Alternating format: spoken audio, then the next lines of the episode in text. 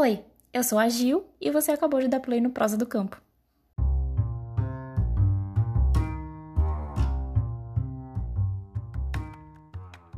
Oi, gente, por aqui a gente vai iniciar mais um episódio do Prosa do Campo.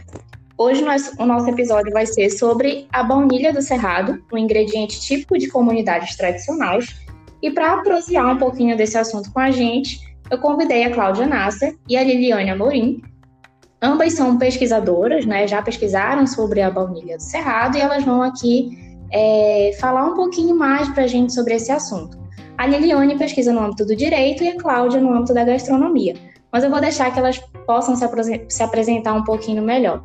Cláudia, pode começar com você e aí depois a Liliane se apresenta. É, então, vamos lá. Muito obrigada pelo convite. É um prazer é, estar participando desse projeto, né, onde a gente tem a oportunidade de, de discutir e, e compartilhar e trocar conhecimentos sobre a nossa sociobiodiversidade, né, e meu nome então é Cláudia Nasser, eu sou gastrônoma, é, sou mestre em turismo pela Universidade de Brasília, é, a minha pesquisa foi com a baunilha do Cerrado, com um recorte na cidade de Goiás Velho, terra de Cora Coralina. É, eu não sei se todos que vão nos escutar é, têm conhecimento do que seja a baunilha, porque nesse caso aqui a gente está falando de baunilha natural. Né? Então, a baunilha é, é um ingrediente muito culinário, né, muito usado na confeitaria mundial. Quando a gente fala de baunilha, a gente pensa logo na França, em sobremesas, é, principalmente uma sobremesa emblemática francesa que se chama creme brulee.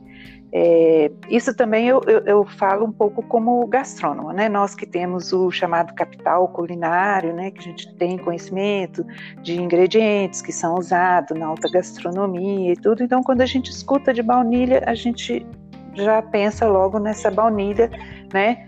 Importada que é, Madagascar é o maior produtor mundial, inclusive.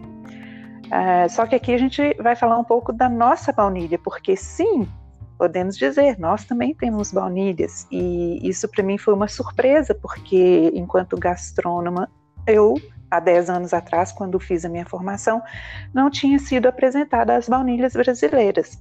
Nos cursos de gastronomia, até pouco tempo atrás, a gente era apresentado somente a essa baunilha importada, é, conhecida também como baunilha bourbon, francesa, e na verdade ela nem é de origem francesa, ela é natural aqui das Américas, principalmente do México. Ela foi levada para a Europa há muitos anos atrás e a França se apropriou indevidamente dessa baunilha. Então, a gente agora tem que trabalhar para que a nossa baunilha brasileira é, que não aconteça a mesma coisa que aconteceu com a baunilha mexicana que se tornou francesa, né, devido é, foi apropriada pelos franceses indevidamente. E então primeiro acho que precisamos falar o que vem a ser a baunilha natural.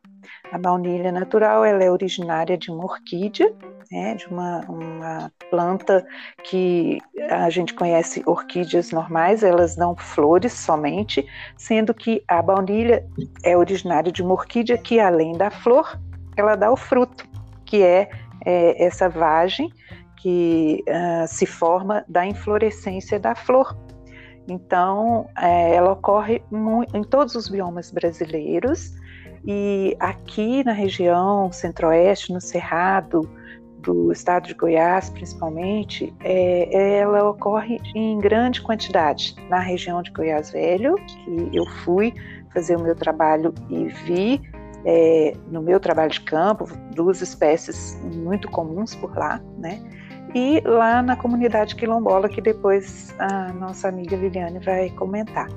É, então a gente está falando disso, de baunilha natural que ocorre nas matas, uma baunilha selvagem que ainda não foi modificada geneticamente, né, é, pelas mãos dos homens, porque a gente sabe que a baunilha de Madagascar é uma baunilha que foi modificada geneticamente para atender um mercado é, exigente em termos de de padrão de qualidade e de dulçor, né? Porque a baunilha ela tem é, quase que um açúcar natural, assim, quando a gente toma um sorvete ou, ou algo como alguma sobremesa, alguma coisa com baunilha, a gente lembra de coisa doce, né?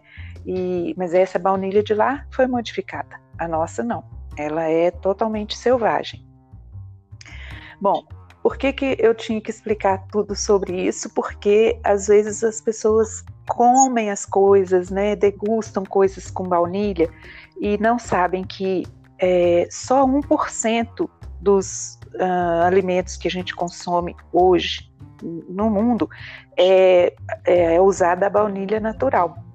A 99% dos alimentos é, são fabricados com baunilha artificial sabe aquele vidro que a gente compra no mercado que tem um líquido marrom? Aquilo ali é baunilha artificial, derivada de queima de madeira, de é, petróleo, então é uma coisa química e que é muito diferente do sabor e do aroma de uma baunilha natural. Quem tiver oportunidade de experimentar um dia vai entender do que, que eu estou falando.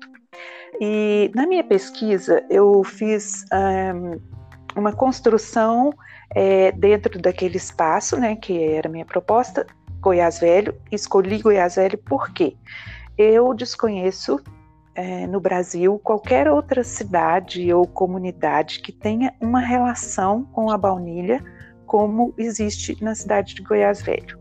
Porque lá as pessoas têm um pé de baunilha na horta ou é, na frente da casa as pessoas usam baunilha desde sempre. Não é porque agora é esse boom da gastronomia, as pessoas estão conhecendo as coisas, eles passaram a usar. Não, lá eu fiz todo uma, um retrocesso para entender é, desde quando eles usavam baunilha lá. Então, é, eu fui pelas leituras que eu fui realizando, eu fui identificando que essa baunilha já era usada por povos indígenas que habitavam aquela região ali antes de chegarem os bandeirantes e começarem a explorar as minas que existiam ali de ouro, diamante. E depois vieram os portugueses. A corte portuguesa se instalou em Goiás Velho porque Goiás Velho foi a capital do estado até 1932, se não me engano. Então houve essa influência dos portugueses e eles trouxeram o hábito do uso da baunilha na doçaria. E num terceiro momento, seguindo a trajetória da, da, dessa baunilha, que foi a minha proposta, né? Seguir a trajetória social dessa baunilha, porque assim como a, como a gente, né, tem uma trajetória de vida, é, existe um conceito que explica que as coisas também têm, têm vida e têm uma trajetória. Então, seguindo essa trajetória, eu, eu identifiquei esses usos da baunilha em Goiás. Primeiro, usada pelos indígenas, depois é, começou a ser usada na doçaria através dos portugueses, né, que trouxeram esse hábito, e no último momento ela foi sendo introduzida na alta gastronomia. Isso a gente está falando de coisa de no máximo 15 anos, de 15 anos para cá. E, e assim, foi muito interessante. Uh, o dado mais importante assim que eu considero da minha pesquisa foi que eu encontrei um uso que é desconhecido da maioria das pessoas, que tem o chamado capital culinário, que pensa na baunilha no alimento. Para minha surpresa, em Goiás Velho, a baunilha, o primeiro uso dela e o maior valor dela é como medicamento. Eles usam para fazer chá, para fazer xarope. É, existe uma crença popular de que a baunilha cura gripe, tosse, é, resfriado, asma, até pneumonia.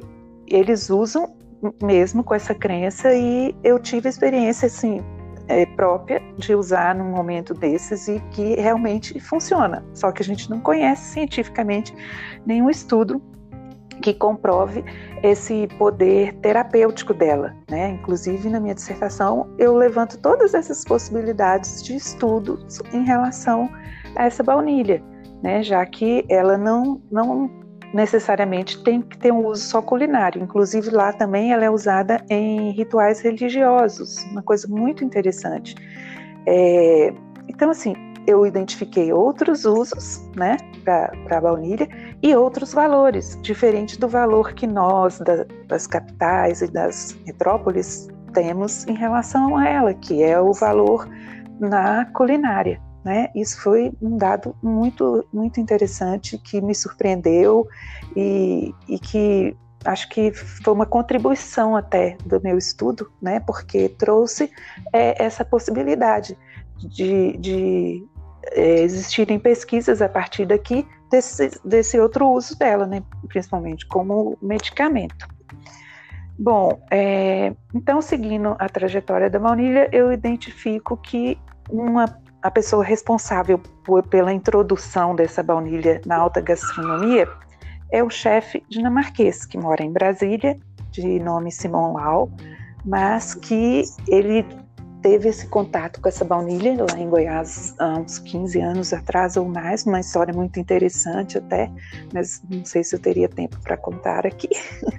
então, acho que fica para quem tiver curiosidade ler na minha dissertação, mas foi ele que foi apresentada essa baunilha lá e ele começou a usar na alta gastronomia, porque se acho que se, se esse movimento, nessa mudança de rota que a gente chama, não tivesse acontecido, talvez a baunilha do Cerrado na cidade de Goiás estivesse sendo usada até hoje somente como medicamento e nos doces que são tradicionais deles. E outra coisa muito interessante é que, em relação às baunilhas brasileiras, a gente não tem nenhum estudo, nenhum estudo científico assim é, igual existe sobre as baunilhas mexicanas, é, né, baunilhas de Madagascar, de todo o processo de cultivo, manejo e cura Lá eles têm um jeito todo especial de conservar que é dentro do açúcar e que dá certo. Ela não mofa, ela não perde as suas propriedades.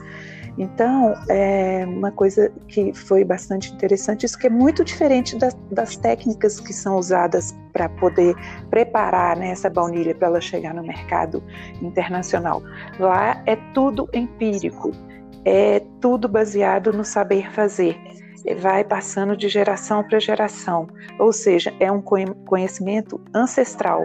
E que isso, aliado ao conhecimento científico, é, eu acredito que vai ser muito interessante e eu vou deixar para a gente falar isso um pouco mais à frente. Deu uma aula para gente sobre a baunilha, eu estava ouvindo aqui aprendendo porque não sabia de todas as informações e aí eu, eu, já te pergunto, né? Tu explicou um pouquinho como, como é essa relação da gastronomia com esse ingrediente.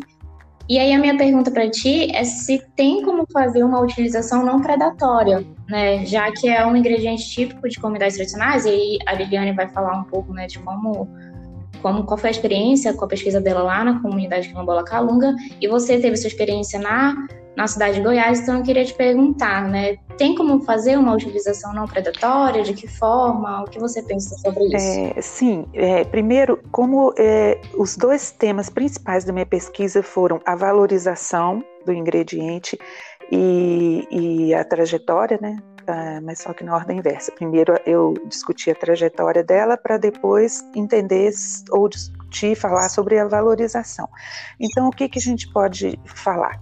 Da importância dos chefes de cozinha, das pessoas que trabalham com gastronomia, é, nessa coisa da valorização é, do produtor, ou no caso aqui a gente pode falar do extrativista, né? Porque o que eu identifiquei é que não existe cultivo na cidade de Goiás, o que existe é extrativismo, assim como eu sei que existe lá na comunidade quilombola também, porque não quis fazer o comparativo, mas acabei que no final da minha pesquisa eu fui parar é, lá na, na, na, comunidade quilombola Calunga também. Então, assim, é, a gente chama é, encurtamento de cadeia. Primeira coisa seria isso. Primeiro, encurtar a cadeia. Os chefes comprarem diretamente dos extrativistas, eliminar atravessadores, porque exatamente o que acontece em Madagascar é que 75% das pessoas que vivem do cultivo de baunilha, porque lá é cultivo, né, é diferente, eles vivem abaixo da linha da pobreza. Ou seja, as pessoas lá trabalham um ano inteiro, porque é uma cultura que dá trabalho e que despende um certo tempo principalmente na parte da cura dela, né? Porque ela, não é você chegar e pegar no pé e ela está pronta para usar. Existe esse processo que a gente chama de cura. E isso, e isso demora. E então assim, é trabalhoso. Então, essas pessoas vivem com um salário de R$ 1.600 por ano. Então, isso não é justo. E a gente, se não tivesse cuidado aqui no Brasil, principalmente nessas comunidades tradicionais, vai acontecer o, o, que, tá, o que já acontece em Madagascar. Vêm os atravessadores, isso já está acontecendo, inclusive, eles vão nessas comunidades, compram por um preço irrisório do, do extrativista e, e colocam para vender na internet por, às vezes, eu já vi até a 200 reais uma fava de, de baunilha do Cerrado, que às vezes o, o extrativista ganhou 5 ou no máximo 10 reais por essa fava. Então isso não é justo. Então o que, que a gente tem que fazer? A responsabilidade dos chefes de cozinha em adquirir, se ele quer um produto é, selvagem, né, originário de extrativismo, ele tem que conhecer o fornecedor dele, ele tem que ter contato direto, encurtar essa cadeia, tirar esses atravessadores do caminho, né? Porque é, está acontecendo uma busca muito louca, e nisso eu te respondo a, a sua pergunta. Existe agora uma corrida dos extrativistas em relação a essas baunilhas, porque eles estão vendo o valor agregado que elas têm. Então, eles querem ganhar dinheiro com isso, porque eles vão ganhar muito mais dinheiro com com extrativismo de baunilha do que com qualquer outro fruto do cerrado, porque a baunilha é o segundo ingrediente mais caro do mundo. Só fica atrás do açafrão, açafrão espanhol, custa 600 dólares o quilo de baunilha. Então, é, a gente precisa de hoje, eu procuro hoje fazer é, trabalhos de levar é, conhecimento científico é, pra, aliado ao conhecimento empírico deles, a gente fazer com que eles entendam primeiro sobre é, que existe a possibilidade de fazer um extrativismo sustentável, não é? é porque o conhecimento chegando para eles, o conhecimento técnico, científico, vai, vai explicar sobre o cultivo, sobre o manejo. Então, eles não vão lá só puxar a rama da baunilha que sobe às vezes 10, 15 metros numa árvore e extrair as vagens que, que vão né, trazer um lucro para eles. Eles vão pensar em replicar as mudas e, e, observar se tem os polinizadores, porque existe todo um processo, tem que ter uma abelha específica que faz a polinização, que é diferente de cultivo, onde a polinização é feita manualmente. Então, assim, são muitos detalhes. E que hoje o meu trabalho maior é esse, é aliada à Embrapa, eu estou hoje fazendo alguns projetos voluntariamente é, para a gente levar para essas comunidades todo o conhecimento técnico em relação ao cultivo, ao manejo, à cura, né, e conservação e desenvolver produtos com essas baunilhas para que a própria comunidade e que esses projetos sejam feitos a partir das comunidades, ou seja, de baixo para cima e não chegar alguém com um projeto pronto e apresentar e falar, olha, é isso que funciona é assim, não é isso, não funciona, a gente sabe que isso não dá certo. É, é, a, a, eles têm que ser protagonistas dessa história. Eles já são os protagonistas, porque se eles não, não forem lá extrair, a gente não tem a baunilha. Mas só que isso tem que ser muito bem conduzido para não acontecer o que a gente sabe que acontece em Madagascar e outros países. Acho que é isso. Não sei, penso que, que respondi a sua pergunta, mas estou aqui à disposição. Respondeu, respondeu sim, Cláudia. E dando seguimento ao episódio, né? E já sabendo que a fala da Liliane vai complementar isso que a Cláudia acabou de, de expor, né? De explicar para a gente. É, eu pergunto para a Liliane, né? Peço para ela se apresentar e apresentar um pouco da pesquisa dela. E também já pergunto para ela com base no estudo dela, se ela acha que a cultura, a identidade e os saberes dessas comunidades vêm sendo respeitados é, por chefes de cozinha ou por institutos que cheguem nessas comunidades fazendo propostas, né, propostas de projeto que envolvam esses ingredientes. Olá, gente. É, agradeço o convite da Giovana, né? O meu nome é Liliane Amorim. Eu sou pesquisadora e professora de Direito, mestre em Direito Agrário pela UFG. A minha dissertação de mestrado também foi sobre a baunilha do Cerrado, só que sob o viés do direito, né? E para mim é sempre um prazer compartilhar sobre a minha pesquisa e ainda mais ao lado de uma pesquisadora que eu admiro, que é a Cláudia, uma pessoa que tem uma preocupação socioambiental nas suas pesquisas e que é tão importante é, para a nossa sociedade e para a proteção também dos povos tradicionais. É, então, eu vou começar a falar um pouco sobre a minha pesquisa de mestrado, né? É, a minha preocupação na minha pesquisa, eu pesquisei sobre as comunidades quilombolas, mais especificamente sobre a comunidade Calunga, que fica localizada no estado de Goiás. É, a minha pesquisa buscou investigar, buscou investigar como e se os projetos em comunidades tradicionais estavam de acordo com o etnodesenvolvimento. Mas aí o que seria esse etnodesenvolvimento?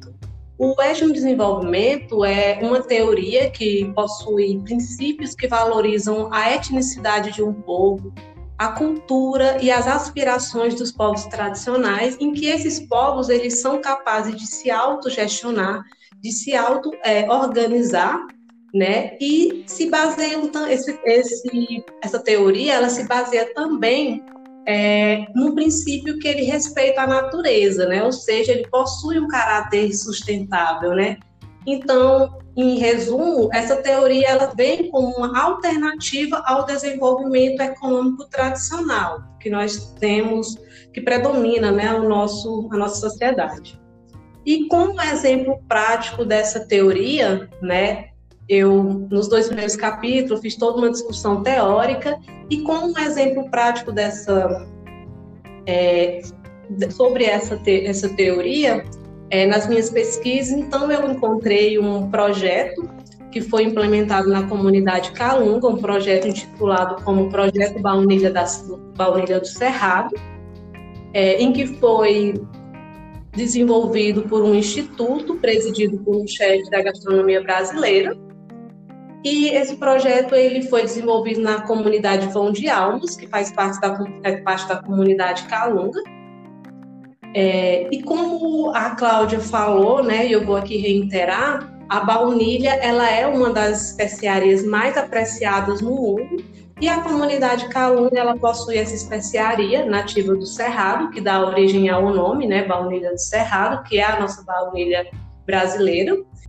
Então, esse projeto chamado Baunilha de Cerrado, é, inicialmente, é, ao meu ver, ele tinha uma proposta de etnodesenvolvimento, porém, segundo relatos dos próprios moradores, em que eu tive a oportunidade de conversar com alguns deles, e posteriormente a, a, a isso, é, foi veiculado na mídia brasileira uma repercussão sobre esse projeto desse instituto desenvolvido lá, né, em que o projeto ele acabou por descumprir o proposto no próprio projeto, né, a comunidade relata é, que não foram, que eles não foram respeitados, o que estava disposto lá no, no projeto, né, é, as decisões, é, as de, é, eles não foram ouvidos nas decisões do projeto, né, e muito menos tiveram é, a participação nos lucros que é, estava pretendido para eles, né. E além disso tudo, né, a preocupação maior da comunidade foi em relação à, baunilha, né, que uma vez retirada em grande quantidade poderia vir é, à extinção. Então a minha pesquisa, né, ela concluiu que muitos desses projetos eles nada mais são que a reprodução de uma nova forma de dominação, fundada na mesma lógica tradicional de desenvolvimento, que teima por excluir a participação dos sujeitos, né?